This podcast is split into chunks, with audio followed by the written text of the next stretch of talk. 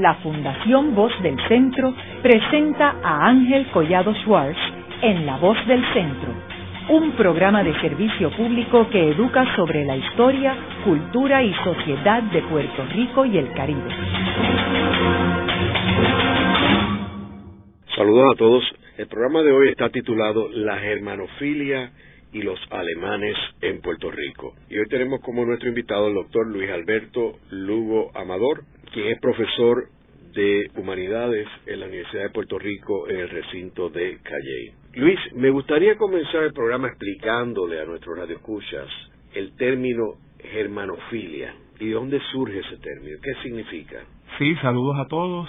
Yo comienzo estudiando las culturofilias en general. Una culturofilia es una, una simpatía o admiración que generan determinadas culturas generalmente culturas nacionales, ¿verdad? Como la española, la alemana, etcétera. Simpatía o admiración que se genera entre individuos que no forman necesariamente parte de esas culturas.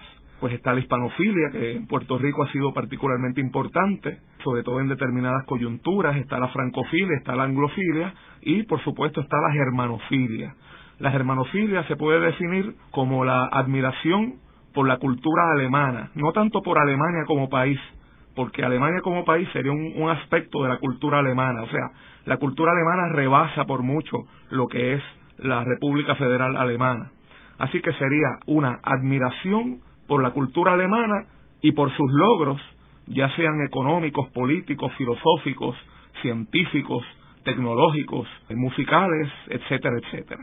¿Y cuándo es que surge esta germanofilia aquí en Puerto Rico? Para entender la presencia de la germanofilia en Puerto Rico, habría que hablar de la presencia de los alemanes en Puerto Rico. Tendría primero que ser una visión panorámica, ¿verdad?, de lo que fue la emigración alemana, particularmente en el siglo XIX, que es el siglo en que más alemanes van a abandonar el mundo alemán, ¿verdad? Pero ¿cuándo comienza? ¿Cuándo empiezan los primeros alemanes a llegar a Puerto Rico? Pues que se tenga registrado en el siglo XVIII, pero podría ser tan temprano como en el siglo XVI, porque no hay que olvidar una cosa, eh, en el siglo XVI tenemos un señor llamado Carlos de Habsburgo, que en Alemania se conoce como el emperador Carlos V, en España se conoce como Carlos I. Carlos de Habsburgo es, eh, digamos, el soberano común de Alemania y Puerto Rico durante aproximadamente 37 años, es decir, desde 1519, que se convierte en emperador alemán, hasta que abdica en 1556. Alemania y Puerto Rico tienen un soberano en común durante ese periodo, ¿verdad?, de la primera mitad del siglo XVI. Y es muy posible que tan temprano como en el siglo XVI haya llegado pues algún soldado alemán como parte de los regimientos de Castilla, ¿verdad?, que se establecen en, la isleta de San Juan ya desde las décadas de 1520, 1530. Ahora, que se tenga registrado siglo XVIII sería pues el, el, el primer año, el primer siglo, disculpe, en que comienzan a registrarse la entrada de alemanes en Puerto Rico. Alemanes que podían llegar no necesariamente directamente de Europa, sino de islas vecinas, por ejemplo, en Curazao, la isla holandesa de Curazao, pues desde muy temprano había una pequeña colonia de alemanes, en la isla danesa de San Tomás, antiguas islas vírgenes danesas, había otra colonia de alemanes desde siglos como el 17, el 18, y es posible que los primeros alemanes eh, registrados hayan llegado de esas islas, pero también están alemanes procedentes de Hamburgo, Bremen y otras ciudades portuarias importantes. Sobre todo en el siglo XIX van a establecer una vinculación comercial con Puerto Rico, no tan importante como la que podía haber con España o con Estados Unidos, pero sí van a haber intercambios comerciales desde por lo menos en 1815 y pues ya se inicia una relación directa comercial entre Puerto Rico y Bremen y Hamburgo, ¿verdad? Que eran básicamente ciudades-estado, ciudades independientes, ¿verdad? Dentro de ese gran rompecabezas que era el Sacro Imperio Romano Germánico, ¿verdad? O el mundo alemán. ¿Y hay alguna diferencia entre el tipo de migrante alemán que venía a Puerto Rico versus el español? Bueno, en los siglos XVIII y XIX el perfil del inmigrante español era básicamente pues o militar o comercial. En el caso de los alemanes, mayormente eran comerciantes, mayormente. O sea, la situación era que Alemania, el mundo alemán, eh, para adquirir productos llamados coloniales como el tabaco, el azúcar, el algodón, el arroz, el café, pues dependía en gran medida de los comerciantes británicos de Inglaterra. Entonces, ya entre el siglo, entre finales del siglo XVIII y principios del XIX, comienzan algunos comerciantes alemanes a establecer vínculos, establecer asociaciones, ¿verdad?, en distintos territorios del mundo, incluyendo el Caribe, y comienzan a establecerse, por ejemplo, en Puerto Rico, como mencioné, desde por lo menos finales del siglo XVIII. No necesariamente estos comerciantes alemanes se establecen en San Juan, ¿verdad? Muchos de ellos van a ciudades periféricas, por ejemplo, Cabo Rojo, Aguadilla, Ponce, Mayagüez, Fajardo, ciudades portuarias que estaban cerca, en el caso de Puerto Rico, de los grandes cañaverales de las haciendas azucareras y precisamente como el mundo alemán está buscando establecer contactos con lugares productores de azúcar, tabaco y otros productos, la tendencia es a ubicarse en esos espacios. Un caso interesante, ¿verdad? Este es el de eh, un señor llamado Franz von Kupferschein. Este señor salió de la ciudad de Trieste, que en esa época pues era parte de Austria, eh, del Sacro Imperio Romano Germánico, llega a Puerto Rico probablemente en la década de 1770 o 1780, llega a Cabo Rojo, se casa con una señora llamada María Germana Ramírez de Arellano, de una muy prestigiosa familia del área, de hecho fundadores del pueblo de Cabo Rojo, tienen cuatro hijos y el menor de los hijos se va a llamar Roberto Kupferschein, aunque mejor conocido como Roberto Cofresí porque este señor se cambia el apellido, hispaniza el apellido, ¿verdad?, de Kupferschein a Cofresí, y entonces su hijo, eh, su hijo menor se llamará, será conocido como Roberto Cofresí, que se convertirá eventualmente en el pirata Cofresí. O sea que quizá el pirata Cofresí va a ser el primer germano puertorriqueño que logró cierta fama. También venían artesanos alemanes. Sí, tengo eh, eh, en algunas notarías y censos que he visto de inmigrantes en el siglo XIX, he podido ver que algunos alemanes pues también se dedicaban a el oficio de sastre, tonelero, etcétera, etcétera. Pero realmente la mayor parte pues tendían a ser comerciantes o gente que trabajaba en comercio, que podían estar establecidos por alemanes o por asociaciones entre españoles y alemanes o puertorriqueños y alemanes. Eso pasaba sobre todo en las ciudades portuarias periféricas. El caso de Aguadilla es particularmente importante. En Aguadilla pues se va a concentrar una relativamente alta población alemana eh, desde muy temprano en el siglo XIX. Y todo esto pues eh, motivado por eh, la cuestión comercial. Pero sí, repito, pues sí hubo sastres, tonederos, zapateros y personas de distintas profesiones artesanales. Tenemos que recordarle a nuestros radioescuchas que en el siglo XIX es que Alemania se convierte en una nación, porque anteriormente eran distintos imperios independientes, y no es hasta que Bismarck eh, logra unificar al país eh, a mediados del siglo XIX que es que se convierte en un país y una nación. Y, vemos que por eso es que Alemania no tiene una presencia en el nuevo mundo, como es el caso de España, de Inglaterra, de Francia, de Holanda, que eran imperios establecidos y que podían tener un proyecto imperialista, un proyecto de expansión, un proyecto con colonia, que ese no es el caso de Alemania y empieza a interesarse en, América más a principios del siglo XX como país y no eh, en, términos de, tener este un imperio con colonias como era el caso de los otros países.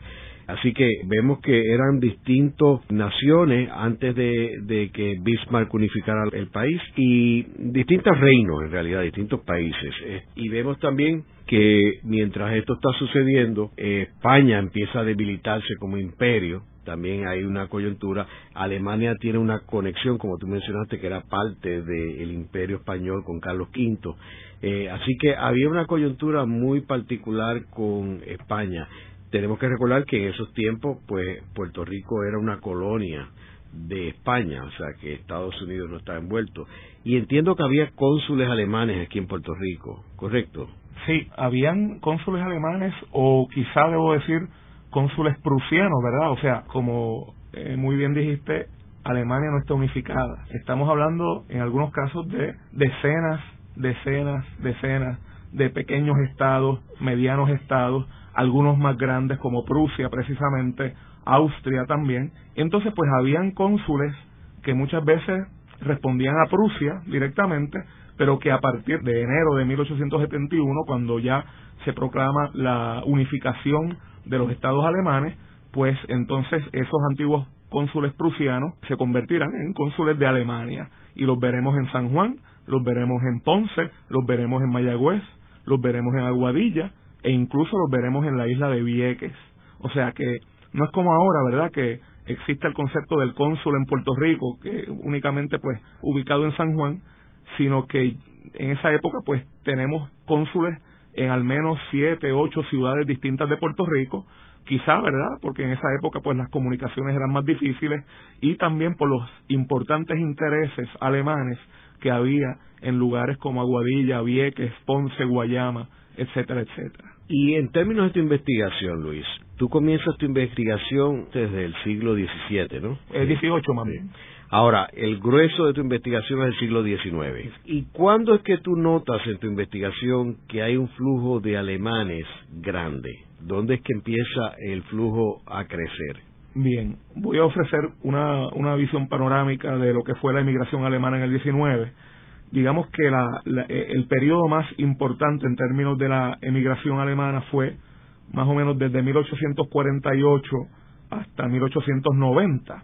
O sea, la, la mayor parte de los alemanes que salen del mundo alemán en el siglo XIX, pues se puede decir que salen entre esas dos fechas, 1848, 1890. Hay que recordar que en 1848 pues hay una revolución o una serie de revoluciones en Europa, una de las cuales fue la del mundo alemán, digo mundo alemán para no decir Alemania, porque no existe Alemania como Estado todavía, el mundo alemán. Eh, obviamente, pues los liberales en Alemania quieren unificar el país, bajo una constitución liberal. Hay grupos que se oponen a esto, hay grupos más conservadores, autoritarios, que prefieren una unificación desde arriba y no desde abajo. Y cuando fracasa la revolución de los liberales en el 48, muchos tendrán que abandonar Alemania. Las razones de que los alemanes abandonen el mundo alemán tienen que ver con lo político, o sea, persecuciones, etcétera, y con lo económico, o sea, periodos o coyunturas de eh, crisis económica. Y entre 1848 y 1890 se da, se producen, ¿verdad?, ambos factores, persecuciones y crisis económicas. Son millones y millones los, los alemanes que emigran. La inmensa mayoría de los alemanes se van a Estados Unidos. Se puede decir que aproximadamente entre un 85 y un 90% de todos los alemanes que emigran en el siglo XIX tienen como destino Estados Unidos, pero concretamente estados como Ohio, Indiana, las Dakotas, Wisconsin, Minnesota, Texas, Missouri, Kansas y más adelante California. O sea que no, no simplemente llegan a Estados Unidos, sino que se ubican en determinadas regiones que se van germanizando. Por ejemplo, la ciudad de Milwaukee era bien alemana, la ciudad de Cincinnati, en Ohio, era bien alemana, se hablaba casi más alemán que inglés la ciudad de San Luis, Missouri, era también, tenía un carácter muy alemán y por eso vemos que las grandes cervecerías americanas eh, se originan en ciudades precisamente como San Luis o Milwaukee. Ahora, de ese grupo de alemanes que emigra, un contingente menor, bastante menor que, que el que se va a Estados Unidos, termina llegando a América Latina. Se puede decir que alrededor de un 3%, quizá un 4% como mucho, de los alemanes que salen de Europa en el siglo XIX llegan a América Latina, principalmente a Brasil, Argentina y Chile, aunque también llegan a lugares como Uruguay, Paraguay, Venezuela, Guatemala, Cuba y Puerto Rico. Es interesante que muchos de estos alemanes que se ubican en Puerto Rico mantienen una sociedad bien cerrada entre los alemanes y era una sociedad bastante eh, culta porque eran amantes de la música y eran personas este, muy disciplinadas como es el carácter alemán ¿Quieres comentarnos algo sobre eso, Luis? En cuanto a si era una, un grupo cerrado, debo decir que un número bastante grande de estos alemanes se casan con puertorriqueñas. Eh, en algunos casos trajeron esposas desde Alemania, pero un grupo quizá mayor llegó soltero, ¿verdad?, a Puerto Rico y entonces terminan casándose con puertorriqueñas y tienen hijos que serán criados pues en un ambiente, digamos, germano puertorriqueño. O sea, muchas veces eran enviados a Alemania a estudiar en algunas universidades de allá. Está el caso muy famoso de Agustín Stahl. Eh, en este caso, pues era hijo de padre alemán y madre holandesa, establecidos en Aguadilla, y eventualmente pues es enviado a estudiar en las universidades de Würzburg y Praga, que por cierto, la Universidad de Praga era una universidad alemana en esa época, no checa. Y entonces, pues, este señor, Agustín Stahl, termina convirtiéndose en uno, de los grandes médicos, etnólogos, botánicos y zoólogos de Puerto Rico, eh, miembro de diversas academias científicas, autor de importantísimos libros como Estudios sobre la flora de Puerto Rico, y de hecho le llega a poner eh, nombre a diversas especies florales. Hay por lo menos cinco especies florales que cuentan con el género Stalia, que viene de Stahl, o sea, se acuñó en honor a Agustín Stahl. Y también debo decir que Agustín Stahl es posiblemente el primer científico puertorriqueño en el sentido moderno de la palabra y también fue el primer, que se sepa, el primer puertorriqueño que montó un árbol de Navidad en su casa de Bayamón en 1866. No hay que olvidar que el árbol de Navidad no es una costumbre estadounidense como algunos piensan, sino que es una costumbre alemana. Luis, ¿y estos alemanes que venían a Puerto Rico regresaban a Alemania a visitar su familia, mantenían una relación con los alemanes en Alemania? Generalmente, los alemanes de Puerto Rico mueren en Puerto Rico, es decir, llegan a Puerto Rico y no tienen eh, verdaderamente, o la mayoría por lo menos, no tienen verdaderamente intenciones de regresar a Alemania. Eh, pues sí, en, algunos casos es posible que algunos hayan estado de visita en Alemania, ¿verdad? Pero generalmente no regresan a vivir, o sea, eh, mueren aquí, están enterrados aquí, la mayoría de ellos. Luego de una breve pausa, regresamos con Ángel Collado Schwartz en La Voz del Centro.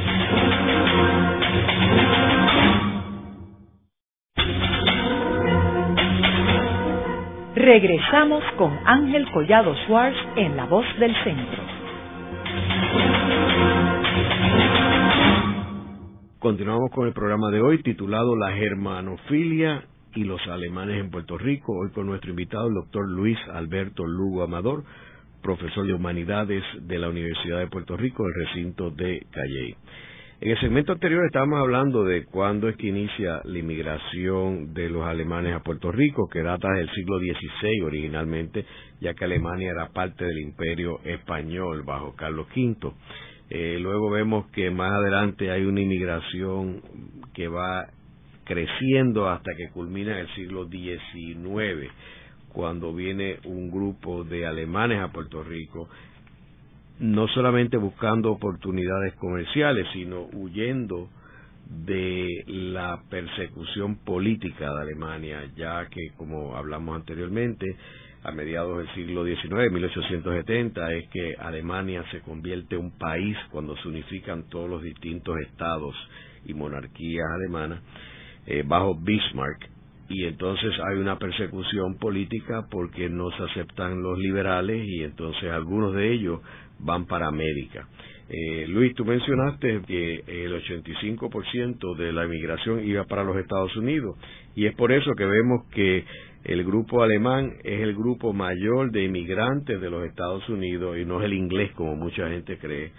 Eh, háblanos un poco más sobre esta inmigración a los Estados Unidos y el resto de América Latina. Mucha gente desconoce que en Estados Unidos la mayor parte de las personas no tienen origen inglés o escocés o irlandés, sino alemán. Se calcula que debe haber como mínimo 60 millones de personas en Estados Unidos que son descendientes de alemanes. Claro, esto no se nota tanto porque muchas de estas personas, sobre todo en la coyuntura de 1917, Primera Guerra Mundial, y la coyuntura de los años 40, Segunda Guerra Mundial, tendieron a cambiarse sus apellidos, por ejemplo, de Schmidt a Smith o de Müller a Miller. O sea, eh, tratan de anglificar sus nombres, pero muchas de estas personas con aparentes nombres en inglés en realidad tienen origen alemán. Eh, son muchos, o sea, fue, fue una emigración muy grande, particularmente a partir de 1848. En el caso de Puerto Rico, yo quisiera hacer una precisión, porque aunque el grueso de la, de la emigración alemana comienza en el 48, en el caso de Puerto Rico empieza antes, en la coyuntura de 1815, porque no hay que olvidar que en 1815 el rey eh, Fernando VII de España promulga la cédula de gracias, mediante la cual se le cederían tierras en Puerto Rico a españoles y a extranjeros que estuviesen dispuestos a explotar las tierras, ¿verdad? Eh, y sembrar eh, azúcar, algodón, tabaco, café, ¿verdad? O sea, de la economía puertorriqueña una economía agroexportadora.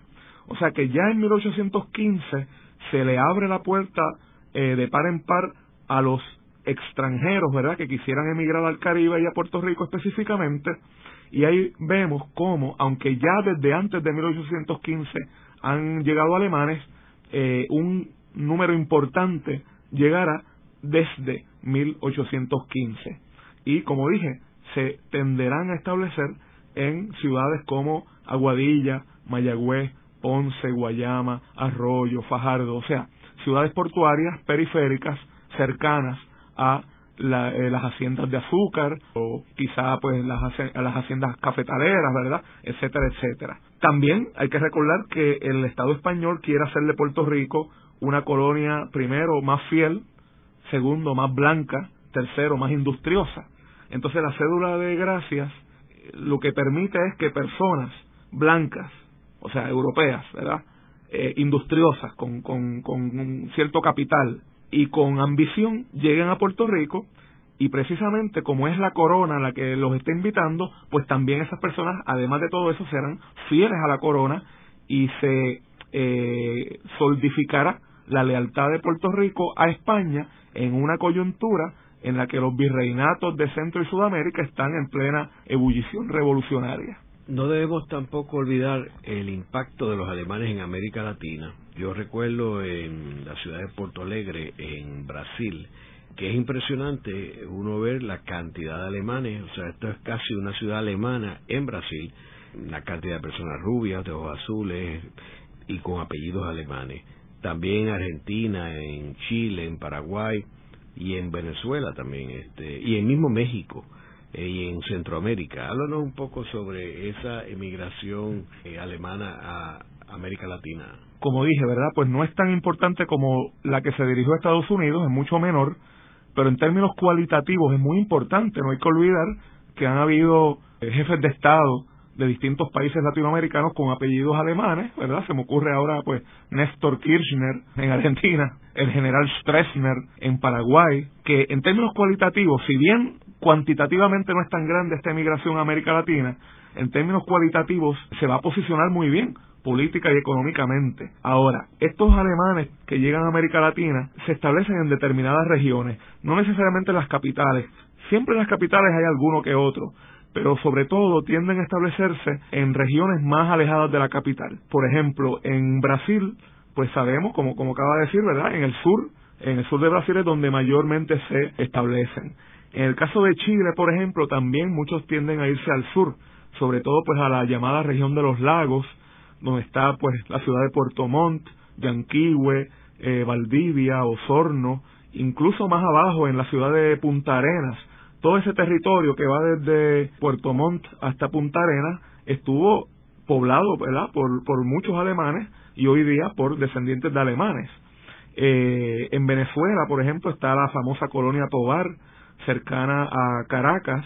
En Colombia, pues hay otros enclaves. Y esto, pues, se da también en Centroamérica, en Guatemala. Vamos a ver enclaves de alemanes que se dedican a la, a la industria del café. En Cuba también vamos a ver algunos enclaves alemanes. O sea, esto es un, un, fenómeno bastante común, o sea, el alemán llega a un país y busca rápidamente establecer algún comercio, algún vínculo comercial, busca pues las regiones donde se producen las cosechas, los productos exportables y eh, se afincan en esas regiones. Y en términos de Puerto Rico, ¿dónde se ubican estos alemanes? Tú mencionas que en la zona metropolitana, pero por ejemplo, una familia como los Riquehoff se ubicaron en Vieques, porque Germán Riquehoff nace en Vieques. Correcto, sí. Ellos buscan los lugares donde se producen, este, donde se cosecha, ¿verdad? Vieques pues era un emporio azucarero eh, entre finales del siglo XIX principios del XX. Regiones como Aguadilla, Mayagüez, Guayama muchas de las familias alemanas de Puerto Rico van a ubicarse en esos espacios. En San Juan también, no me gustaría crear la impresión de que en San Juan no se establecen alemanes, porque también pues no hay que olvidar que San Juan era el principal puerto de Puerto Rico, el, sobre todo pues el puerto encargado de comerciar con España, ¿verdad? Es el, gran puerto metropolitano y alemanes logran insertarse dentro de ese espacio uno podría imaginar que, es casi un monopolio español, se insertan en ese espacio y logran crear grandes eh, compañías comerciales.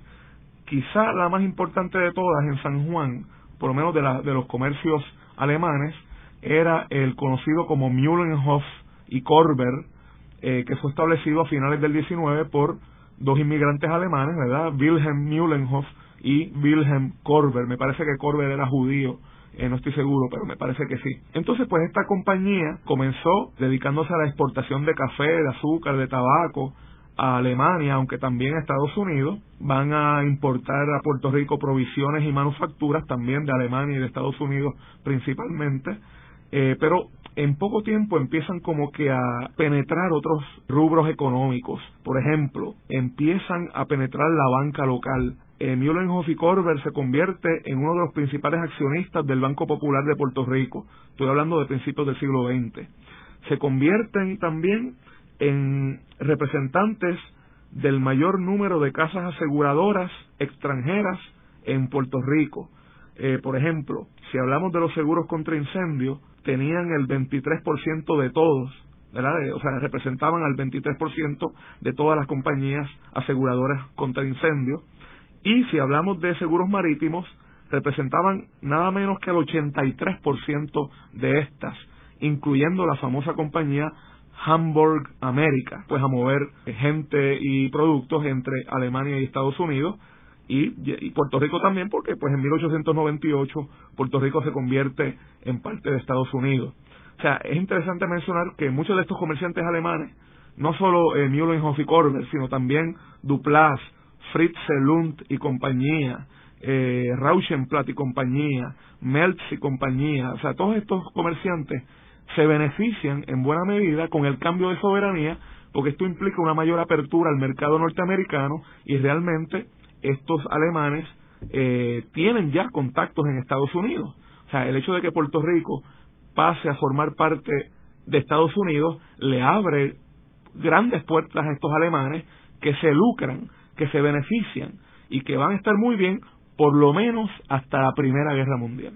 Luis, y estos alemanes que son liberales y están huyendo del totalitarismo de Europa, ¿cómo se ubican en Puerto Rico en términos de las distintas corrientes autonomistas o separatistas? Eh, ¿Participan ellos en estos movimientos? Eh, sabemos que ya en Alemania no había la esclavitud, eh, sin embargo, en Puerto Rico hay la esclavitud hasta el 1873 como resultado parcialmente del grito del ARE en 1868. ¿Dónde ellos se ubican? ¿Se ubican con los peninsulares, con los españoles, o asumen una posición más criolla, intelectual, este, en contra de los españoles, o se unen a los peninsulares o los criollos que favorecían a los españoles? Yo he podido encontrar un número importante de alemanes o descendientes, o descendientes de alemanes que se ubican en el ala liberal. Claro, hay que entender también que estos alemanes llegan a una colonia española, pues de algún modo tienen que mostrar o aparentar mostrar cierto agradecimiento hacia la metrópoli española que les abre las puertas, etcétera, etcétera. Así que la mayoría tienden a ser bastante eh, neutrales o moderados, tratan de no incursionar mucho en política, ¿verdad? Ya que son, pues al fin y al cabo, inmigrantes, ¿no? Pero ya eh, una vez empiezan a tener hijos, hijos que son puertorriqueños o germano puertorriqueños, pues uno empieza a ver algunas actitudes liberales está el mencionado caso de Agustín Stahl, ¿no? Agustín Stahl, además de ser médico, científico, etcétera, etcétera, también incursiona en política eh, y favorece la autonomía, no solo para Puerto Rico, sino para Cuba también. Y en 1898 estuvo a punto de ser deportado de Puerto Rico por las autoridades españolas. ¿okay? Entonces también está el caso de Federico de Getó. Federico de Getó era germano puertorriqueño, había nacido en Ponce. Su padre era Matías de Getó, eh, de Hamburgo, un señor que llegó pues también para establecerse eh, y trabajar en compañías alemanas de Ponce y de Mayagüez. Y entonces eh, de Getó va a ser desde muy temprano una persona bastante liberal. O sea, él se va a España, estudia leyes en, en Madrid, funda en Madrid un periódico titulado La Isla de Puerto Rico, donde defendía la causa autonomista, o sea, al igual que Stahl, era autonomista. Fue liberal también en, otros aspectos. Por ejemplo, fue, este señor de Reto fue uno de los primeros propagadores, tanto en España como en Puerto Rico, de las ideas de Friedrich Frebel, que fue un educador alemán, que es el que crea el concepto del kindergarten o el jardín de infantes. O sea, que, que de Geto, descendiente de alemanes, de Ponce, es quizá la persona, ¿verdad?, que introduce este concepto en Puerto Rico y quizá en España también. Y de Geto, pues también fue diputado a Cortes, fue parte del breve gobierno autonómico de Puerto Rico y finalmente, ya bajo Estados Unidos, se convierte en comisionado residente en Washington por el Partido Republicano, interesantemente, ¿verdad? Era un partido que, como sabemos, pues quería la estabilidad para Puerto Rico, pero no era, por lo menos en ese contexto de 1900, 1901, 1902, no era precisamente un partido conservador, sino más bien un partido que decía seguir la línea autonómica, porque el concepto de Estados Unidos para muchas de esas personas era el de una república de repúblicas y se pensaba que Puerto Rico, ¿verdad?, se convertiría como Estado en una república más, es decir, que para muchos de ellos era la culminación del sueño autonomista, la estadidad federada. Y fuera de estos personajes, ¿qué otros personajes tenemos para esta época que llegaron a Puerto Rico? Una de las cosas que a mí siempre me ha llamado la atención de la comunidad alemana en Puerto Rico es cómo una comunidad tan relativamente pequeña es capaz de producir tanta gente importante, tanta gente que se destaca en tantas ramas del saber. Hay un caso que también me llama la atención que es el de Alfredo Bichers. Alfredo Bichers es un es otro germano puertorriqueño, ¿verdad? Nacido en Ponce. Su padre se llamaba Georg Friedrich Bichers, era de Hamburgo, como tantos otros alemanes de Puerto Rico, y fue eh, cónsul de Prusia en Ponce por un tiempo. Bueno, pues Alfredo Bichers estudia arquitectura en París, se muda a Barcelona, está un tiempo en Barcelona, pero en 1910 regresa a Puerto Rico, regresa a Ponce y se dedica a diseñar y a construir algunas de las mansiones modernistas más hermosas de la ciudad ponceña. O sea, muchas de esas casas que hoy día uno admira en el centro de Ponce son obra de este señor eh, Alfredo Bichers. Y tengo que mencionar también el caso de Arturo Schomburg. Arturo Schomburg es un caso bien interesante porque este es un señor que podríamos llamarle afrogermano puertorriqueño. O sea, Arturo Schomburg era hijo de un señor llamado Arturo Carlos Eduardo Schomburg, nacido en, en Aguadilla, pero era a su vez hijo de otro señor llamado Carlos Federico Schomburg, nacido en Hanover, que llega a Aguadilla para trabajar con una firma llamada Schroeder y compañía. Entonces, Arturo Schomburg eh, claro, también, pues su madre era de raza negra, era una señora de las Islas Vírgenes Danesas, nace en Santurce y a los 18 años emigra a Nueva York, eh, se dedica a estudiar la aportación africana al desarrollo histórico de las Américas y termina fundando la Negro Society for Historical Research.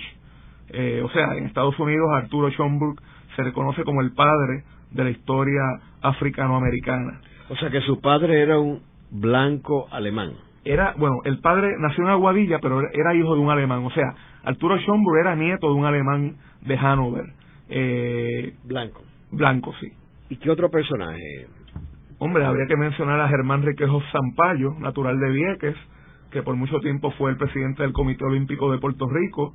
Eh, habría que mencionar también eh, a Salvador Brau. Salvador Brau eh, fue, algunos le llaman el, padre de la historia puertorriqueña, ¿verdad? Eh, el primer historiador moderno, sociólogo, pues mucha gente no sabe que también Salvador Brau es descendiente de alemanes. El padre era catalán, pero era un catalán de origen alemán, llamado Bartolomé Brau. Hoy día en Puerto Rico, pues también hay muchas personas con apellidos alemanes eh, que se han destacado, ¿verdad? Está la actriz Angela Meyer, el productor eh, Alfredo eh, Alfred D. Herger, eh, Hans Hertel, que fue embajador de Estados Unidos en República Dominicana, Eric Kolthoff, que es actualmente juez del Tribunal Supremo, Henry Newman, actual secretario de Recreación y Deportes, Otto Oppenheimer, productor y presentador, Edna Schmidt, periodista, Tomás Rivera Schatz, presidente del Senado actualmente, Lila Mayoral Virgen, ex primera dama, Sandra Saiter, presentadora de programas infantiles, Jorge Rashki, reverendo, ¿verdad? Eh, Ángel Collado Schwartz, ¿verdad? Este, mi anfitrión aquí. Los estuve.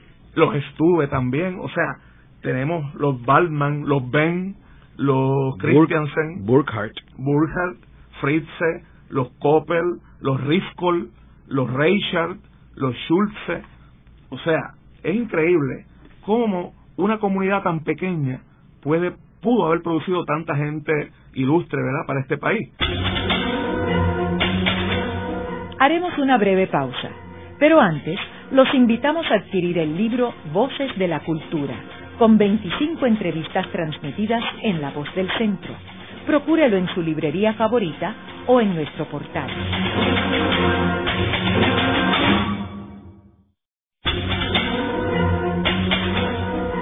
Están escuchando a Ángel Collado Schwartz en La Voz del Centro. Ahora pueden accesar a toda hora y desde cualquier lugar la colección completa de un centenar de programas transmitidos por La Voz del Centro mediante nuestro portal www.vozdelcentro.org. Continuamos con el programa de hoy titulado La germanofilia y los alemanes en Puerto Rico. Hoy con nuestro invitado, el doctor Luis Alberto Lugo Amador, profesor de Humanidades de la Universidad de Puerto Rico, del recinto de Calle. Luis, en el segmento anterior tú estabas hablando sobre la importancia de la comunidad alemana en Puerto Rico y su contribución. Eh, ¿Hubo algún censo que podía eh, verificar esto, estos números y la importancia de los alemanes en Puerto Rico? Sí, yo he trabajado el censo de 1897, aunque se publica dos años después en el 99, y es el censo que hace Colitoste, ¿verdad? O sea, es un censo que, que se hace, digamos, se empieza en el 97, culmina más o menos en el 98, principios del 99, se publica, ¿verdad? Y entonces, en ese censo, el número de alemanes que se registra es de tan solo 64. 64 alemanes vivían en Puerto Rico en aproximadamente en 1898, 98-99. Eh, también en ese censo se habla de 18 suizos. Claro, sabemos que en Suiza se habla alemán, se habla francés, se habla italiano, pero el 70% de los suizos habla alemán, así que es posible que esos 18 suizos quizá eh, como por lo menos dos terceras partes fuesen alemanes. Se habla de 637 daneses posiblemente habían alemanes ahí, o sea, alemanes que habían vivido en las Islas Vírgenes Danesas, en San Tomás, San Croix, San John, y que se habían naturalizado como súbditos de Dinamarca antes de entrar a, Puerto Rico. O sea que de ese número tan grande de llamados daneses en el Puerto Rico de finales del 19, eh, 637 para ser específico, es posible que hubiese varias decenas que fuesen alemanes. Y lo mismo podríamos decir de los registrados 91 holandeses que también pues quizá habían llegado a Puerto Rico desde las Antillas neerlandesas, desde Curazao o Aruba, y es posible que de esos 91 algunos fueran alemanes, aunque naturalizados como holandeses, porque me consta que tanto en las Antillas holandesas como en las danesas vivía un número bastante importante de alemanes. Entonces, si uno se pone a sumar y a restar, para finales del 19 vivían en Puerto Rico como 200 alemanes. Eh, claro, habría que añadir quizá hijos y nietos que aunque nacían en Puerto Rico muchas veces se educaban o eran socializados bajo la influencia de la cultura alemana. O sea, muchas veces incluso, pues, como pasó con Stalin, eran enviados a estudiar a universidades alemanas. O sea, se en buena medida se socializaban como alemanes. Así que, sumando los alemanes, sus hijos y sus nietos, quizá la comunidad alemana en Puerto Rico, pues no, como quiera, no pasaba de mil personas. Y vuelvo a decir lo que dijo ahorita. Es increíble que en una comunidad que no llega ni a mil personas, en un país que para finales del 19 tiene casi un millón de habitantes, es increíble que esa comunidad haya dado tantos apellidos ilustres, tantas personas destacadas, tantas personas que se dedicaron pues a la política o a la cultura o a la ciencia, ¿verdad? Un número muy por encima de lo que son ellos como comunidad o lo que fueron ellos como comunidad. O sea, la aquí ya no hablamos de cantidad sino de calidad. O sea, la, la, comunidad alemana en Puerto Rico, tengo que decir, poseía una gran calidad. Y hay un personaje que, que no mencionamos anteriormente, eh, Luis, que es Henry Klum, el arquitecto, que eh, era alemán y aunque vivió mucho tiempo en Estados Unidos, pero nació en Alemania y que definitivamente dejó una huella en términos de la arquitectura de Puerto Rico, que la vemos en distintos edificios y particularmente en la Universidad de Puerto Rico. Eh, y es un personaje que trae el gobernador eh, Rexford Togwell a Puerto Rico. Ahora, en términos de la Primera Guerra Mundial, una vez llegan, primero, una vez entran los norteamericanos, invaden a Puerto Rico en 1898, ¿cómo afecta eso a esta comunidad alemana? ¿Y qué sucede años después cuando Estados Unidos entra en una guerra con los alemanes? Sí, esa pregunta es fascinante. Yo más o menos de lo que he investigado, he descubierto que casi todos los alemanes, sobre todo los comerciantes, prosperaron bastante bajo la hegemonía estadounidense, bajo la soberanía estadounidense.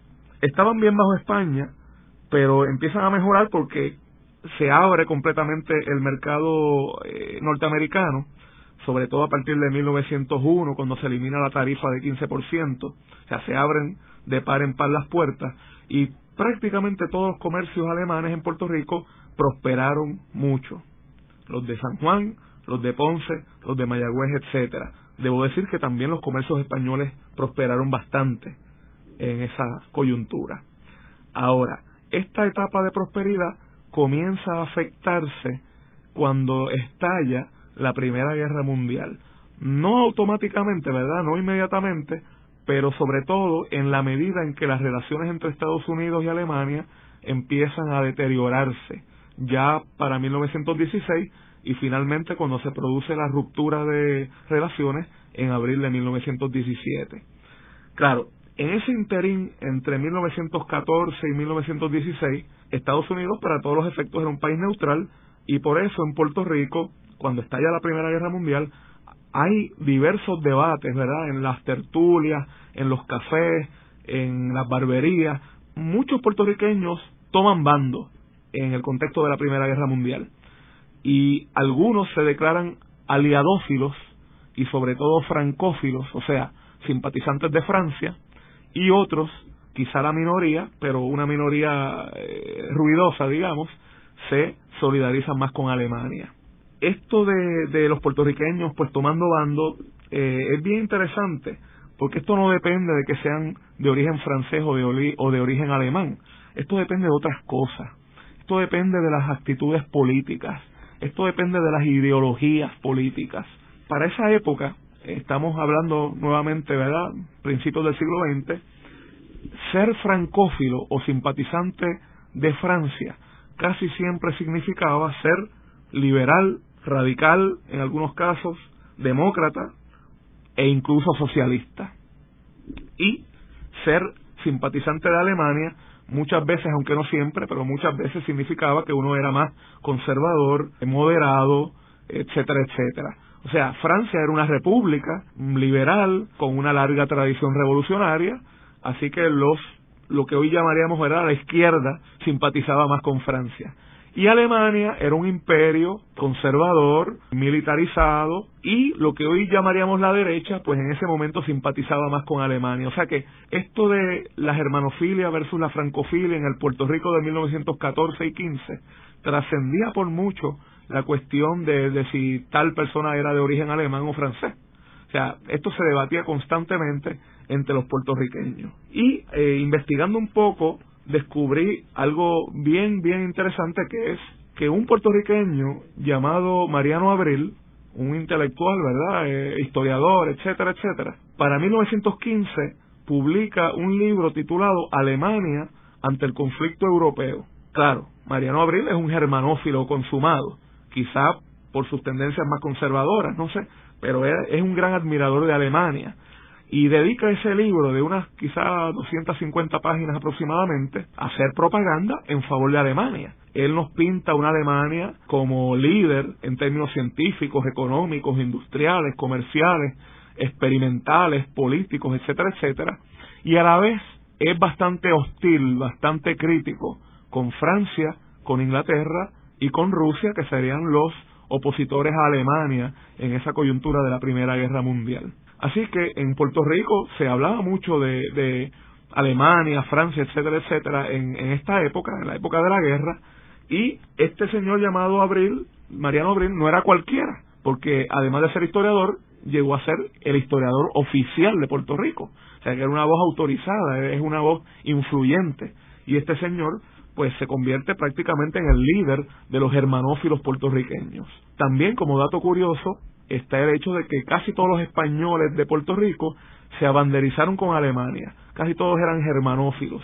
Hay un autor español radicado en Puerto Rico llamado Antonio Fernández Blanco, que en 1930 publica pues un libro titulado España y Puerto Rico sobre los españoles en Puerto Rico, etcétera, etcétera. Bueno, pues Antonio Fernández Blanco en su libro afirma que los españoles de Puerto Rico, los comerciantes de San Juan específicamente, comerciantes españoles de San Juan, hicieron una colecta para comprarle al Kaiser Guillermo de Alemania una espada de acero toledano con una inscripción, ¿verdad? Este de de parte de todo de casi todos los comerciantes españoles de San Juan como muestra de simpatía, eso para 1914 o 15. O sea que aquí en Puerto Rico cada persona pues se abanderizaba con un sector o con otro, dependiendo no, no necesariamente de su origen, sino de su tendencia política. Luego de la pausa, continuamos con Ángel Collado Schwartz en La Voz del Centro.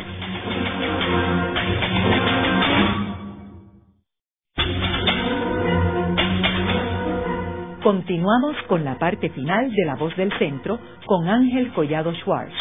Pueden enviarnos sus comentarios a través de nuestro portal www.vozdelcentro.org. Continuamos con el programa de hoy titulado La germanofilia y los alemanes en Puerto Rico. Hoy con nuestro invitado, el doctor Luis Alberto Lugo Amador, profesor de Humanidades de la Universidad de Puerto Rico, el recinto de Calley. Eh, Luis, en el segmento anterior estábamos hablando sobre la Primera Guerra Mundial y cómo afectó a los alemanes en Puerto Rico. Estaba hablando un poco del ambiente de germanófilos contra francófilos y aliadófilos que se da en Puerto Rico. Sin embargo, aunque por, lo, por la literatura que, existe uno pensaría que estaban equilibradas las fuerzas, en realidad el propio Mariano Abril admite que eran muchos más los francófilos que los germanófilos. O sea, eh, hay que pensar que Puerto Rico pues se concebía como un país latino, Francia hasta cierto punto pues era el, el campeón de la latinidad, se hablaba pues de la de las afinidades latinas, ¿verdad? Entonces pues muchos puertorriqueños se sentían más cómodos mm, defendiendo a Francia que defendiendo a Alemania en el contexto de la Primera Guerra. Pero de todas formas, el, el debate termina ya para 1917 cuando Estados Unidos pues entra en la Primera Guerra Mundial. O sea que ya para efectos prácticos Alemania es el enemigo, Puerto Rico está en guerra con Alemania, aunque no lo quiera, y pues ya eh, las expresiones en favor de Alemania o de lo alemán se van haciendo más eh, raras, más eh, se van reprimiendo un poco porque pues Estados Unidos comienza pues a a establecer que pues que no se debe hablar de, de dichos temas eh, so pena de multa o de encarcelamiento así que el debate entre germanófilos y francófilos va eh, reduciéndose y ya para 1918 todo el mundo en Puerto Rico es pro aliados, ¿verdad? Pro Estados Unidos, pro Francia, pro Inglaterra, y eso sobre todo eh, a principios de, bueno, a mediados de 1918, cuando se produce un incidente que, que fue, pues, un escándalo en el Puerto Rico de esa época, eh, me refiero al 2 de junio de 1918, cuando un submarino alemán torpedió y hundió al barco puertorriqueño llamado Carolina, o barco, ¿verdad?, que hacía la ruta entre San Juan y, Nueva York. Eh, el Carolina había zarpado de San Juan con destino a Nueva York, lo torpedean a, unas cuantas millas, eh, eh, ¿verdad? Este, ya casi llegando al puerto neoyorquino, y ahí en esa tragedia pues mueren unas 16 personas, no sé cuántos serían puertorriqueños, pero algunos definitivamente lo, lo fueron. También se perdieron este materiales, se perdieron varias toneladas de azúcar. Fue un shock, ¿verdad?, para los puertorriqueños de esa época. O sea, Puerto Rico se sintió metido 100% en la, en la Primera Guerra Mundial a raíz de ese incidente y eso va a generar una oleada de germanofobia sin precedentes en Puerto Rico. Sea, en Puerto Rico siempre se había respetado lo alemán, siempre se había considerado a los alemanes como una comunidad laboriosa, respetable, etcétera, etcétera. Nunca había habido casos de germanofobia por lo menos registrados, pero a raíz del incidente del Carolina se van a producir varias manifestaciones antialemanas en San Juan, en Ponce, en Mayagüez y los norteamericanos, las autoridades norteamericanas van a ser entonces más duras con los súbditos alemanes que vivían en Puerto Rico. Van a empezar a ser detenidos algunos, encarcelados otros, custodiados muchos y pues obviamente pues el ambiente para los alemanes se va tornando cada vez más difícil, cada vez más duro. Entrando en la Segunda Guerra Mundial, sabemos de que aquí y las familias alemanas sufrieron una persecución porque había unos agentes federales que estaban eh, custodiando, entre comillas, eh, a las casas donde residían alemanes. Yo recuerdo, en, y en el próximo libro que yo voy a publicar, yo narro un incidente que yo encontré en el Centro de Investigaciones Históricas en la Universidad de Puerto Rico, que era una fiesta que auspició eh, Félix Benítez Resach en Normandy, y donde Félix Benítez Resach, que era un, un francófilo, porque estaba casado con una francesa, y entonces tocaron la marsellesa, y en ese informe de inteligencia federal eh, aquí en Puerto Rico decían que los estuve se quedaron sentados mientras eh, tocaban la marsellesa, eh, lo cual rápido los informes decían que respaldaban al gobierno alemán. ¿Tienes algo que contarnos sobre eh, la Segunda Guerra Mundial y el efecto a la comunidad alemana aquí en Puerto Rico? Sí, ya para la Segunda Guerra Mundial, quizá el número de alemanes en Puerto Rico se había diluido un poco. Estaban las familias, claro, pero la mayor parte ya eran germano-puertorriqueños, no tanto alemanes. Entonces, pues, desde muy temprano, realmente, estos germano-puertorriqueños tienden a solidarizar con Estados Unidos. Las simpatías por Alemania en el contexto de la Segunda Guerra Mundial no van a ser tan manifiestas como sí lo fueron en el contexto de la Primera Guerra, aunque debo mencionar que sí había germanofilia, aunque no necesariamente procedente de los hermanos puertorriqueños.